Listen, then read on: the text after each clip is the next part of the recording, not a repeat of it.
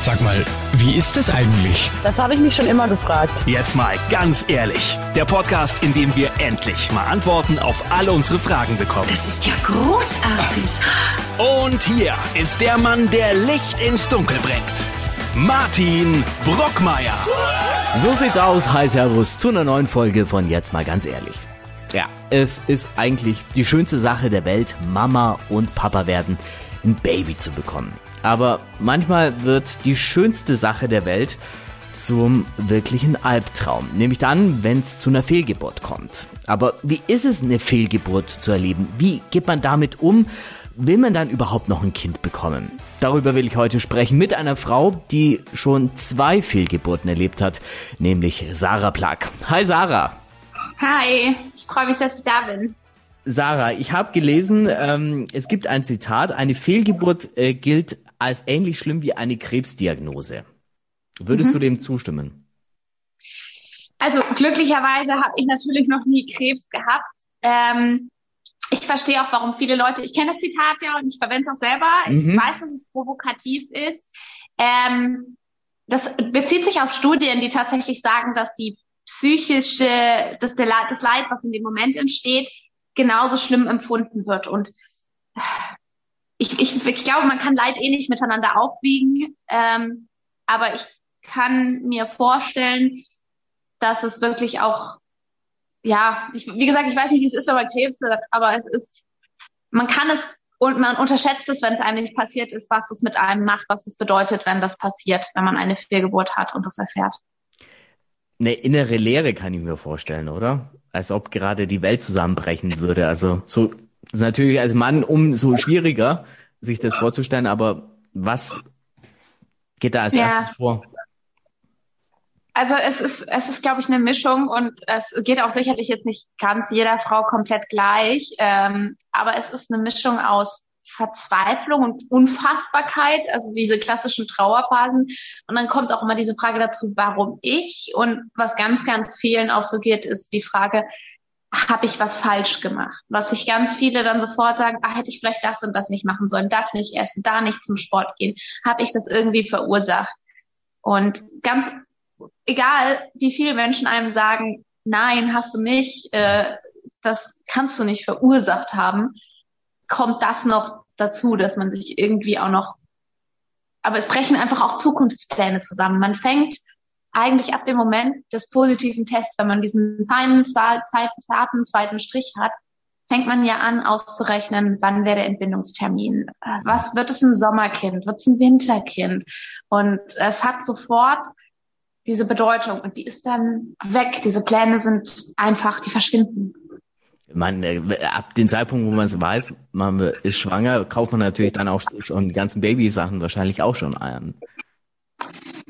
Das ist, glaube ich, total unterschiedlich, wann okay. Leute diese Sachen kaufen. Also tatsächlich kaufen viele deswegen früh nichts. Ähm, gerade wenn es ihnen schon passiert ist, warten mhm. sie häufig, ich weiß es von anderen Frauen mit Fehlgeburten, dass die sich wirklich bis ins letzte Trimester Zeit gelassen haben, bis sie irgendwas gekauft haben, gerade weil es ihnen schon mal passiert ist. Aber klar, man, also auf jeden Fall emotional hängt man eigentlich, ich kenne jetzt keine Frau, zumindest von den Frauen, die Kinderwunsch auch haben und die auch, wo das Kind erwünscht war, die nicht sofort in dem Moment irgendwie gesagt hat, da war Liebe in dem Moment da, wo ich wusste, dass es da ist. Völlig egal, ob das zehn Zellen in dem Moment sind oder, na gut, wenn man den Test hat, ist schon ein bisschen weiter, aber ähm, das Gefühl ist da. Mhm. Und ähm, all die Pläne und Vorstellungen. In dem Moment geht so ein richtiges Gedankenkarussell los und man weiß ja, wann das Kind dann kommen würde. Das kann man sich ja schon lange vor dem ersten Frauenarzttermin heutzutage ausrechnen. Mhm. Jetzt kommen wir mal zu deiner Geschichte. Die ist ja auch ziemlich krass, muss man sagen. Du hattest ja nicht nur eine Fehlgeburt, sondern es waren zwei. Ja. Nehmen uns mal mit ja. auf den Weg, wie, wie ist es passiert? Ähm, ja, Genau, also ich hatte zwei Fehlgeburten und die erste war 2020 im Oktober, also jetzt quasi vor knapp zwei Jahren. Mhm. Ähm, Und da war es so, dass ich, ich hatte im September positiv getestet und war total optimistisch und dachte, jawohl, jetzt endlich, hat ein bisschen gedauert, aber jetzt wird alles gut. Ähm, und bin dann auch nochmal kurz bei der Frauenärztin gewesen, die hatte nur kurz nochmal einen Bluttest gemacht, gesagt, für alles andere ist noch zu früh. Ich habe einen Termin in der ersten, in der neunten Woche ausgemacht, weil ich war so ganz optimistisch. Ich habe gesagt, mein Körper macht das, das wird alles. Mhm. Brauche ich gar nicht so früh, dann sieht man schon richtig was. Und bin nochmal mit meinem Mann auch nochmal weggefahren in den Urlaub. Ähm, und habe da auch echt jeden Tag schon Tagebuch geschrieben an mein kleines Kind später, was es mal lesen soll. Und dann bin ich zurückgekommen und ich hatte auch überhaupt keine Probleme, keine Blutungen, keine Symptome, dass irgendwas nicht stimmt. Im Gegenteil, ich habe immer mehr Schwangerschaftssymptome auch bekommen. Und dann hatte ich den Ultraschalltermin in der neunten Woche und ich dachte mir noch, naja, gut, wird schon alles passen. Ne? Natürlich denkt man sich, ja gut, okay, was ist, wenn jetzt was nicht passt? Aber gab ja keine Hinweise. Und dann suchte sie auf dem Ultraschallgerät und jetzt bin ich ja eben selber Ärztin und ich sah sofort diese große Hülle und sah aber da drin nichts und wusste sofort, wieso, sehe ich da jetzt nichts? Das sieht nicht aus, wie es aussehen sollte. Mhm. dann wurde meine Ärztin auch ganz leise und sagte erstmal nichts mehr. Weil vorher meinte sie so, ja, bevor wir jetzt alles besprechen, gucken wir schnell, dann sind sie am beruhigtesten. Und dann suchte sie weiter und sagte, also ich kann jetzt kein Embryo sehen. Wir schauen, das kann sie sich jetzt gar nicht vorstellen. Wir schauen jetzt nochmal ähm, über die Bauchdecke, was man eigentlich zu dem Zeitpunkt noch nicht macht. Und da zeigte sich aber eben auch einfach eine komplette große leere Fruchthöhle. Mhm. Ähm, und ich bin dann noch am selben Tag in die Klinik. Die haben es dort auch nochmal kontrolliert und nochmal, was dann quasi da war, ein bisschen ein Sonderfall. Das war Lindei, also der Embryo ist wahrscheinlich schon deutlich vorher abgestorben ähm, oder hat sich gar nicht überhaupt weiterentwickelt gehabt, wahrscheinlich schon in der fünften, sechsten Woche. Mhm. Ähm, und der Körper hat das, mein Körper hat das aber nicht kapiert und diese Schwangerschaft quasi weiter aufrechterhalten. Und die Plazenta und alles war da. Mhm. Und dadurch habe ich auch die ganzen Symptome gehabt und es kam zu keiner Blutung. Und ähm, ja, dann war auch relativ schnell klar, dass mein Körper es auch von alleine nicht schnallt. Ähm, und jetzt eigentlich die Möglichkeit besteht, dass ich jetzt entweder quasi Tabletten nehme oder eben das operativ ausgeschabt wird. Und ähm, ich habe mich dann für Zweiteres entschieden und habe ein paar Tage später eben diesen Termin gehabt, also einen kleinen operativen Eingriff, wo das dann quasi alles ausgeräumt worden ist. Ähm, ja. Wie krass war, war das? Dieses Gefühl dann schon. Man muss ja sagen, du hast schon erwähnt, äh, du hast ein Tagebuch schon geschrieben. Existiert das noch oder hast du es dann weggeschmissen? Ich habe es digital aufgeschrieben gehabt und es existiert auch noch. Ich habe es auch irgendwann vor einer ganzen Weile nochmal dann gelesen. Das hat echt gebraucht, bis ich mir das wieder durchlesen konnte. Es war ja auch nicht viel. Es waren nur jeden Tag so ein paar Sätze, was wir gemacht haben, was es für ein Tag war. Ähm, ja, also ich glaube, du merkst es jetzt gerade. Es ist selbst jetzt, wo es zwei Jahre her ist, es ist immer, wenn ich daran zurückdenke, dann komme ich einfach auch wieder ins Schlucken. Das ist ganz normal. Das geht mir immer so, weil ich habe mich halt einfach sehr, sehr darauf gefreut. Es war ja sehr gewünschtes Kind und es war dann einfach, in dem Moment war es einfach weg. Ich wusste, es ist gar nicht da. Ich habe ins, ins Leere geschrieben und dieses Kind wird es niemals geben, was diese Zeilen lesen wird. Mhm. Und das ist mir damals schon, also mir ging's richtig scheiße. Kann ich mir vorstellen, kann ich mir vorstellen. Wie, also ich habe hab nur geheult. Wie hat dein Partner, dein Mann verkraftet? Das ist natürlich ähm, ja. Ja, das ist eine gute Frage, weil ganz viele auch gar nicht an die Männer in dem Moment denken. Ähm, er hat verhältnismäßig gut weggesteckt, mhm. ähm, weil es für ihn natürlich die Schwangerschaft trotzdem noch ein bisschen abstrakter war. Ich hatte ja all diese Hormone. Mhm. Meine Hormonlevel waren auch entsprechend der neunten Woche. Ähm, und ich hatte auch dieses, ich hatte ja die Symptome. Ich bin kurzatmig gewesen. Ich habe gemerkt, dass alles irgendwie anstrengender ist. Das geht nämlich so früh schon los. Ähm, für mich war das Ganze viel präsenter. Für ihn war es noch ein Stück weit abstrakt. Für ihn war das Schwerste zu sehen, wie sehr ich gelitten habe. Also mhm. das ist tatsächlich das, wo er auch danach gesagt hat, er wusste gar nicht, wie er mir helfen kann. Und das war auch in den Folgeschwangerschaften dann immer seine größte Sorge. Was ist, wenn es wieder passiert, wenn es ihr wieder so geht? Mhm. Das ist natürlich auch immer die Angst dann, sobald es einmal passiert ist, dass du dann dauernd vor dir Augen hast, es kann dir wieder passieren. Ja, ja, das ist auch diese Unbeschwertheit, die ich in dieser ersten Schwangerschaft hatte, mit Terminen in der neunten Woche und das wird schon alles passen, Mhm. die habe ich auch nicht wiederbekommen. Also du hast ja auch schon gesagt, mir ist es tatsächlich noch ein zweites Mal passiert. Mhm. Das war dann im April 21.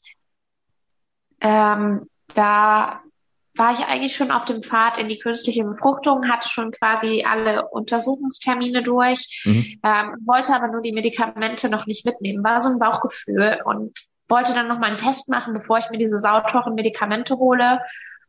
Auch wenn ich zu dem Zeitpunkt eigentlich schon wusste, dass die natürliche Wahrscheinlichkeit bei uns im niedrigen einstelligen Prozentbereich liegt. Und dann war da tatsächlich plötzlich wieder ein zweiter Strich direkt Okay. davor, wo ich dachte, das kann ja überhaupt nicht sein. Wie kann denn das sein? Und dachte mir, was für ein Wunder. Und es wiederholt sich nochmal und dann auch noch so klischeehaft direkt davor. Aha. Gleichzeitig habe ich mich nicht richtig freuen können, weil ich tierisch Angst hatte in dem Moment. Also Kann ich vorstellen, ja. das war, und dann war es auch so, dass ich, natürlich war Freude war schon auch da, aber es war auch viel, viel Angst. Und dann hatte ich da auch tatsächlich äh, drei Tage, nachdem ich es rausgefunden habe, eine ganz, ganz, ganz, ganz miniaturleichte Blutung und da bin ich sofort zur Ärztin gerannt. Und die sah dann aber auch eine Fruchthöhle, die winzig nochmal in dem Zeitpunkt, sie hat sie aber gefunden und sagt dann auch, ja gut, das kann jetzt beide Richtungen gehen. Ähm, hat mir dann noch ein Medikament verschrieben und sagt dann, in zehn Tagen sehen wir uns wieder. Und dann habe ich noch alle Tage immer Schwangerschaftstests gemacht, die wurden aber jeden Tag dicker. Und dann dachte ich mir, na gut, okay, scheint sich. Und dann habe ich langsam, langsam angefangen, okay, vielleicht geht's ja doch gut. Hab wieder ausgerechnet, wann ist es, wann ist Termin. Wäre quasi auch noch ein Weihnachtskind fast geworden, fast exakt. Ähm, und dann habe ich aufgehört, die Tests zu machen. Und am Tag, wo ich dann wieder zum Ultraschall kommen sollte, zehn Tage später, habe ich morgens gedacht, jetzt komm, machst du noch einen, dann bist du wieder ruhig vor dem Ultraschalltermin, weil vor dem hatte ich natürlich tierisch Angst. Mhm. Logisch, ja. Ja, und leider war dann morgens schon der Strich nur noch hauchfein. Und dann wusste ich schon, äh, ja, okay, das ist vorbei. Und das hat sie dann auch nur noch bestätigt. Ähm, sie konnte dann nichts sehen und zwei, drei Tage später kam dann auch die Blutung. In dem Fall hat es mein Körper selber geschafft, aber es war dann, ja, war, war wieder nichts.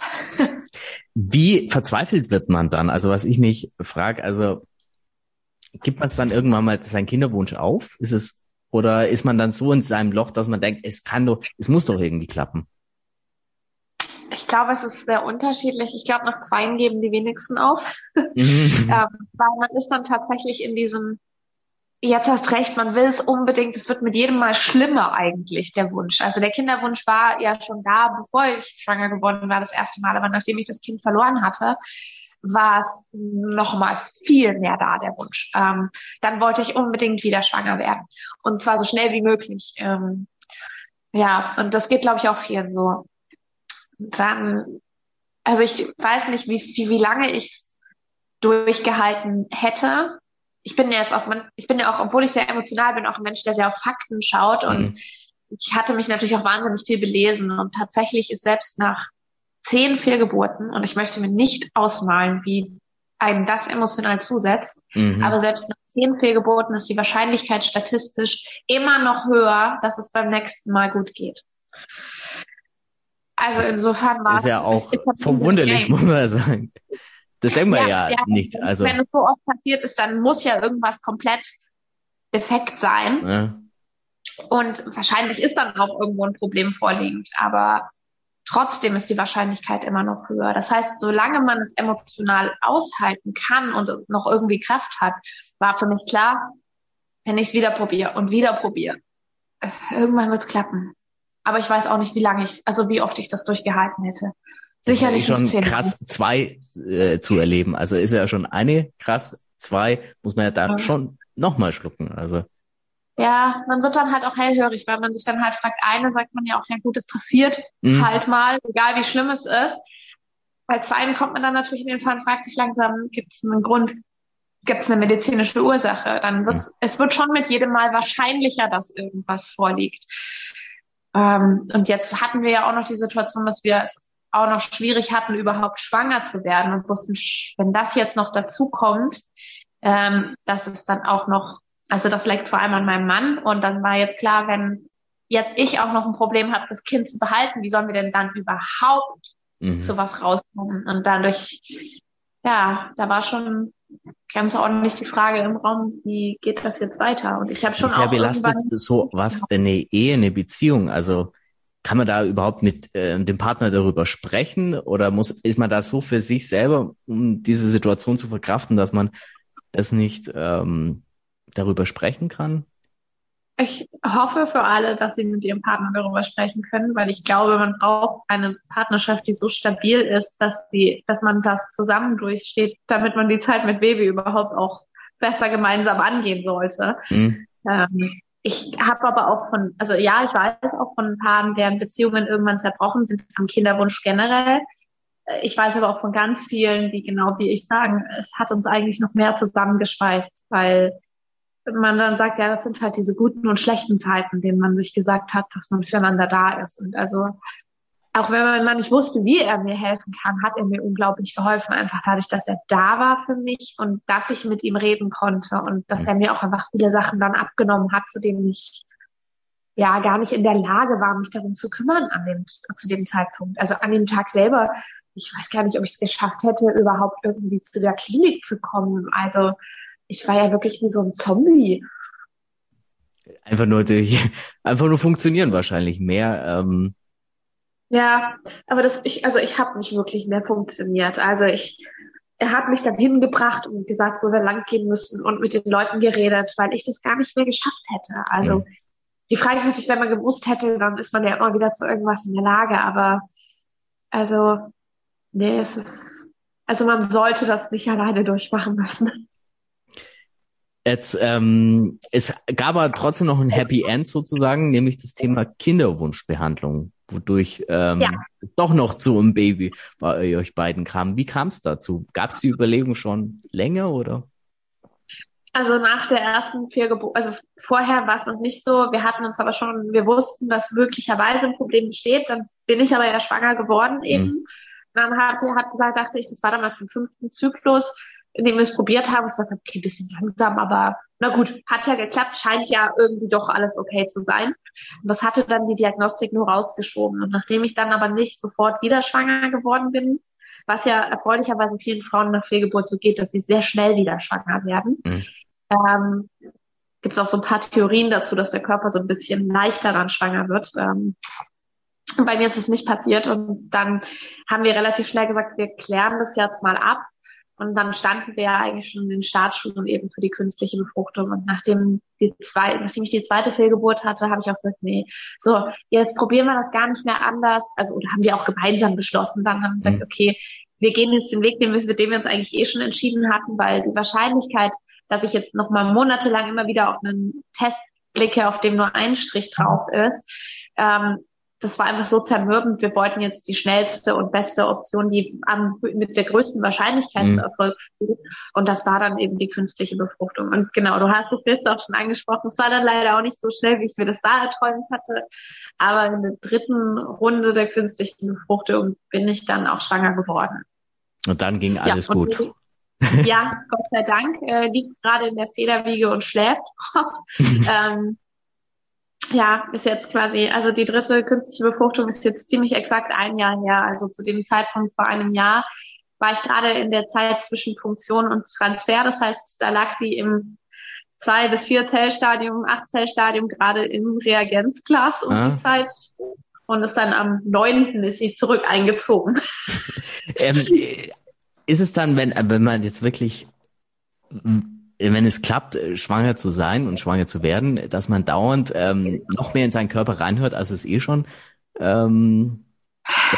Ja, Schon, die ersten oder? Wochen waren furchtbar. Also ich habe die ersten Wochen wirklich, natürlich habe ich mich auch wieder gefreut, aber es war, nachdem mir das schon zweimal passiert war, war ich, ich war so ängstlich. Also auch beim ersten Ultraschalltermin. Also ich habe eigentlich, ich habe eigentlich bei jedem Ultraschalltermin vorher geheult, vor Angst, nachher geheult vor Erleichterung. Ähm, und ich hatte viele. Also ich hatte dann fast wöchentlich einen Ultraschalltermin ab der sechsten Woche quasi, Mhm. weil es auch, auch einfach durch die Kinderwunschbehandlung auch, weil man da eh ein bisschen besser eingebunden ist, aber auch, weil ein Verständnis da war, dass ich gar nicht durchhalten würde, jetzt irgendwie zwei Wochen lang nicht zu wissen, dass sich alles zeitgerecht Mhm. entwickelt. Weil natürlich auch mit jeder Woche die verstreicht, wo sich alles richtig entwickelt, die wahrscheinlich Die Vorfreude wächst. dass es best, dass es diesmal gut geht. Also man hat ja immer diese zwölf Wochen, die Leute ähm, bibbern, was irgendwie eine total künstliche Zahl ist, weil nach zwölf Wochen passiert kein Sprung oder irgendwas, Mhm. äh, sondern die geht einfach immer stetig runter und tatsächlich ist der große Sprung eigentlich ja, so zwischen der siebten und der achten Woche, wenn da alles zeitgerecht entwickelt ist und die Herzaktion, sagt man so schön, sichtbar ist, dann, dann geht die Wahrscheinlichkeit ein Stückchen runter Mhm. ähm, und ein Gutes. Und danach fällt sie immer weiter ab, aber es ist auch nicht so, dass es nach der zwölften Woche vorbei ist. Auch dann haben Frauen Fehlgeburten, späte Fehlgeburten, Totgeburten. Das ist seltener, aber es trifft auch immer noch Frauen. Und wenn man sich das vorstellt, dass da, da wiegen sich viele in Sicherheit, aber es ist eine Sicherheit, die es nicht gibt. Und das kann immer passieren.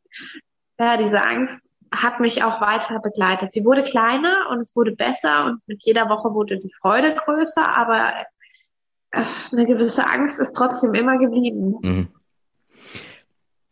Es, man muss echt sagen, Hut ab, dass du so offen darüber sprichst. Wie lang hat das gebraucht, um wirklich so offen wir beide kennen uns ja erst seit ein paar Minuten, ähm, wie äh, so offen darüber zu sprechen. Das ist ja eine, echt eine Leistung. Also Naja, es, es war schon auch ein Prozess, aber ich habe im Prinzip habe ich einen Monat nach meiner Abschabung. Ich hatte ja zu dem Zeitpunkt schon einen YouTube-Kanal, als ich also schon im Kinderwunsch und ähm, ich habe dann natürlich eine Weile die Schwangerschaftsvideos hatte ich natürlich noch nicht veröffentlicht, weil ich da noch wie jede so schön gewartet habe und sie dann später zeigen wollte, wenn es sicher ist, aha, ja. ähm, was es natürlich ja nie ist. Ähm, und dann hatte ich saß ich da mit diesen Schwangerschaftsvideos von den ersten Schwangerschaftswochen und dann dachte ich mir, nee, ich spreche jetzt darüber, was passiert ist. Und dann habe ich ein Video aufgenommen, wo ich davon erzählt habe und ich habe auch die Schwangerschaftswochen davor die Videos noch veröffentlicht dann und habe ein dieses Video gemacht. Das war ja quasi noch in den leeren Raum reinsprechen. Und das hat mich sehr viel Überwindung gekostet, aber ich hatte das, den Eindruck, dass ich das machen möchte, weil ich mir dachte, Mensch, es muss so viele geben, denen es so geht. Mhm. Und dann kam, habe ich einfach eine überwältigende Resonanz bekommen von Frauen, denen es genauso ging und denen, denen gesagt hat, dass es ihnen geholfen hat, das zu sehen, dass es anderen auch passiert. Und ähm, Dass dann sie ist nicht mir einfach alleine klar sind. geworden. Ja, dann ist mir, ja, genau. Und das macht so viel aus, weil natürlich weiß man es, vielleicht hört man die Zahlen mal, das trifft jede, jede vierte, jede dritte Frau, je nachdem welche Zahl. Aber es ist was anderes, wenn einem, wenn man irgendwie ein Gesicht dazu hat oder eine Stimme oder irgendeine Erzählung. Und dann wurde mir klar, das kann einfach nicht sein, dass wir so viele Frauen sich so alleine fühlen mit was, was so vielen passiert. Und ja, dann war auch irgendwo der Gedanke da, okay, wenn das so viel hilft und dann ist es etwas, was ich tun kann. Und dann war es wenigstens für etwas gut, dass mir das passiert ist. Dann, dann hat es einen, einen, einen guten Aspekt quasi dadurch, wenn ich darüber rede, wenn ich dieses Schweigen nicht mitmache. Mhm. Ja, dann habe ich mich immer weiter quasi getraut, auch darüber zu reden. Und es wird dann natürlich auch leichter mit jedem Mal, wo man darüber redet, auch zu sagen, was passiert ist. Also klar, es nimmt mich jedes Mal mit, aber es ist auch nichts, für das ich mich irgendwie verstecke.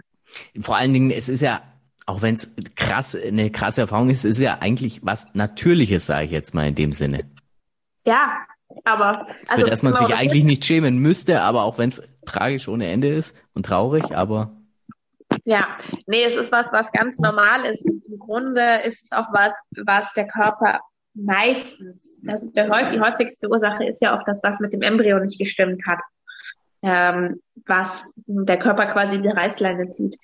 Was aber interessanterweise was ist, wo man ganz vorsichtig mit der Formulierung auch sein muss, weil, also wenn mir jemand gesagt hat danach, ja, das war bestimmt besser so, ähm, da war bestimmt was falsch, das wollte ich auch nicht hören. Ich weiß, dass das so ist, aber es hat niemand das Recht, das zu mir zu sagen. Das kann ich mir selber sagen und sagen, wahrscheinlich war was nicht in Ordnung mit dem Kind.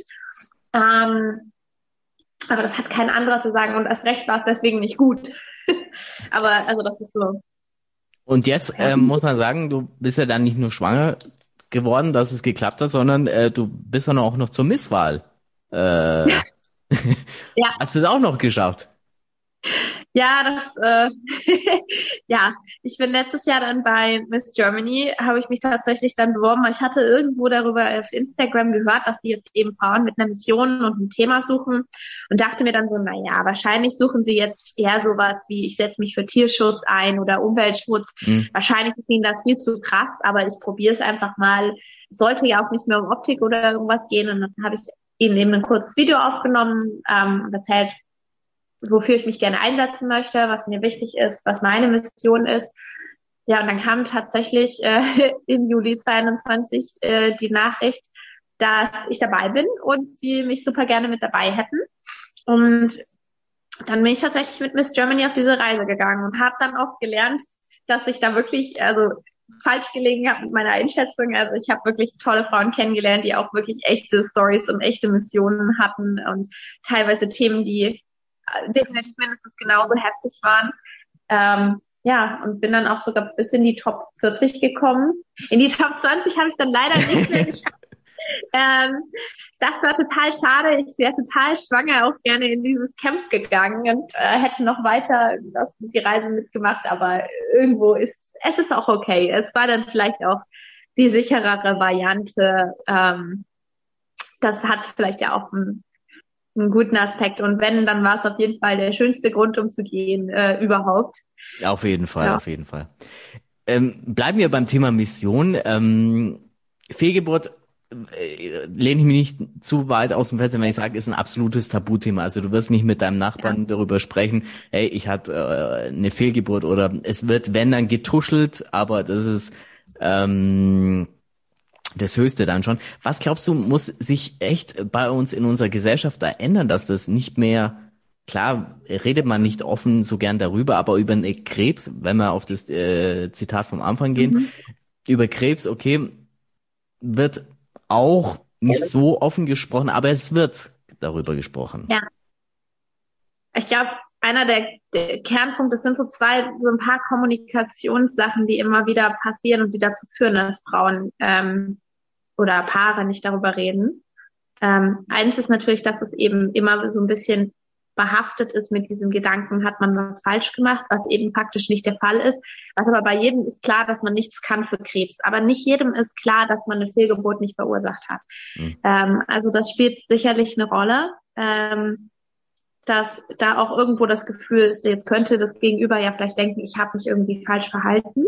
Also diese Schuldfrage, und was aber auch eine ganz große Rolle spielt, ist, dass immer wieder kommuniziert wird, Frauen, ja, dann sagt das doch nicht vor der zwölften Woche. Wie gesagt, die zwölfte Woche ist sowieso total bescheuert, aber gerade dadurch, dass man Frauen sagt, das sagt man nicht vorher, sagt man ja impliziert, weil sonst erfährt es ja jemand, wenn das passiert ist und das darf keiner wissen. Und durch diesen Rat sagen wir ja auch immer wieder, das soll. Und jeder, der dann sagt, ach, ich habe es erst nach der zwölften Woche gesagt, geht da quasi auch mit rein und gibt auch einem wieder das Gefühl, dass es etwas ist, was man auch bitte zu verheimlichen hat.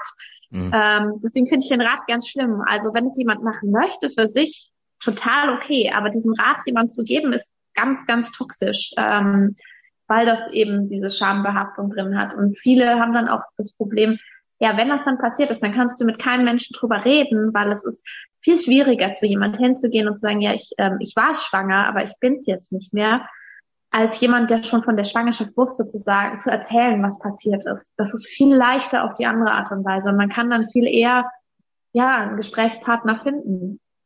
Bleiben wir beim Thema Gesprächspartner. Dein Mann, logisch, hat äh, auch als erster erfahren. Äh, aber bevor du in die Öffentlichkeit da gegangen bist, ähm, hast du da mit deinen ähm, Freundinnen äh, darüber gesprochen, mit Eltern oder wie war das?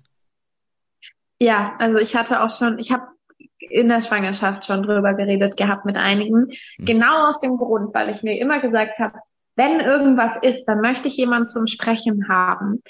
Ähm, ich habe das sogar in irgendeinem Video in der fünften, sechsten Woche noch gesagt, so, naja, ich weiß ja, es könnte sein, aber will man natürlich nicht denken. Also mir war das bewusst, wie häufig es ist. Und ich hatte mir eben überlegt, was wäre denn wenn, dann würde ich darüber reden wollen. Und insofern hatte ich es meinen Eltern schon gesagt und meinen Geschwistern und ähm, zwei guten Freundinnen. Mhm. Ich hatte es aber natürlich trotzdem auch vielen noch nicht gesagt. Deswegen weiß ich auch, wie schwer es war, mit denen drüber zu reden, denen ich es noch nicht gesagt hatte. den wollten wir es dann eigentlich zusammen mit dem ersten Bild quasi, äh, erstes Ultraschallbild, mhm. wollten wir es dann verkünden. Ich hatte mir jetzt schon so überlegt, wie ich das dann schön hinlege. Ähm, ja, aber also ich hatte dadurch Gott sei Dank Gesprächspartner, mit denen ich darüber reden konnte. Letzte Frage, was ähm, empfiehlst du, welchen Rat gibst du Frauen, die gerade in dieser Situation sind oder die Angst vor so einer Situation haben? Welche Tipps kannst du denen aus eigener Erfahrung mitgeben auf dem Weg? Ja, also ich glaube, wer Angst davor hat, dem kann man nur wirklich sagen, ähm, es, es, es, ja, es kann passieren, ähm, aber man kann nichts falsch machen. Also sie sollen auf keinen Fall irgendwie Angst haben, weil also die Anzahl an Fehlgeburten, die man auslösen kann durch irgendein falsches Verhalten, sind so verschwindend gering. Also da geht's in, in Richtung Binge-Drinking oder sowas, ja, was die wenigsten Schwangeren, die sich Sorgen machen, jetzt tun. Ähm, also ihnen zu sagen, im Prinzip, du kannst eh nichts machen, deswegen, also es ist jetzt kein Grund, sich irgendwie nur noch auf rohen Eiern zu bewegen und keine rohen Eier mehr zu essen. ähm, das hilft nichts. Und wem es passiert ist, kann ich auch nur raten, wirklich, also ich finde, dass Vernetzung ähm, ist das Aller, Allerwichtigste, äh, der Austausch mit anderen Betroffenen, weil trotzdem ist es toll, Gesprächspartner zu haben, aber es ist was anderes, mit jemandem zu reden, der es auch erlebt hat, weil auch wenn es jede Frau anders erlebt, gibt es so ein paar gemeinsame Nenner ähm, und einfach dieses Wissen, nicht alleine zu sein und auch was ich wirklich falsch gemacht habe, ich habe nicht wirklich Abschied genommen am Anfang. Ich habe damals alles weggeworfen, sofort, alle Schwangerschaftstests. Ähm, und das war eigentlich das Falsche. Es gibt so schöne Sachen jetzt. Also es gibt tatsächlich ist jetzt bei Miss Germany auch eine Frau dabei, die eine Initiative hat für Sterneneltern, das, das Sternenband, was sie versucht durchzusetzen als Erkennungszeichen. Ein kleines Armband, was man trägt, ähm, womit sich Sterneneltern, sagt man ja quasi zu Eltern, also auch zu, zu Personen, die ihr Kind verloren haben, sich gegenseitig erkennen sollen, weil es einfach so viele gibt. Und ähm, damit engagiert sie sich jetzt gerade. Das ist ganz interessant, weil wir uns tatsächlich schon kannten und sie jetzt tatsächlich in der jetzigen Runde mit dabei ist. Ach, schön. Ähm, ja, witzig. Also ist auch insofern das Thema ist jetzt wieder vertreten. Sie wartet jetzt gerade, ob sie in die Top 40 kommt. Hoffen wir das. Also, ja, ja, also aber das ist wirklich, es ist eine ganz tolle Initiative und sowas finde ich ist ganz wertvoll. Und es gibt aber so viele schöne Sachen von Kerzen oder Ritualen.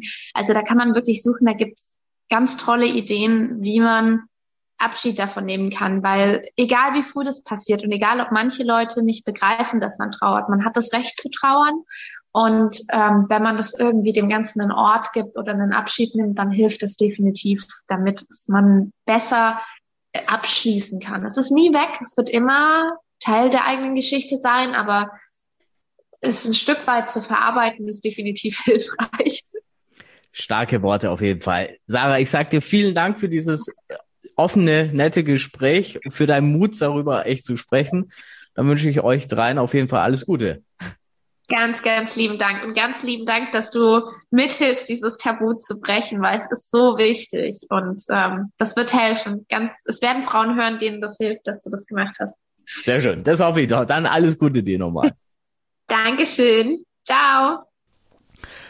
Ja, auf jeden Fall ein krasses Thema. Und bei euch sage ich wie immer vielen Dank fürs Zuhören. Wir hören uns in der nächsten Folge wieder. Bis dahin, ciao, servus. Jetzt mal ganz ehrlich. Der Podcast, in dem wir endlich mal Antworten auf alle unsere Fragen bekommen.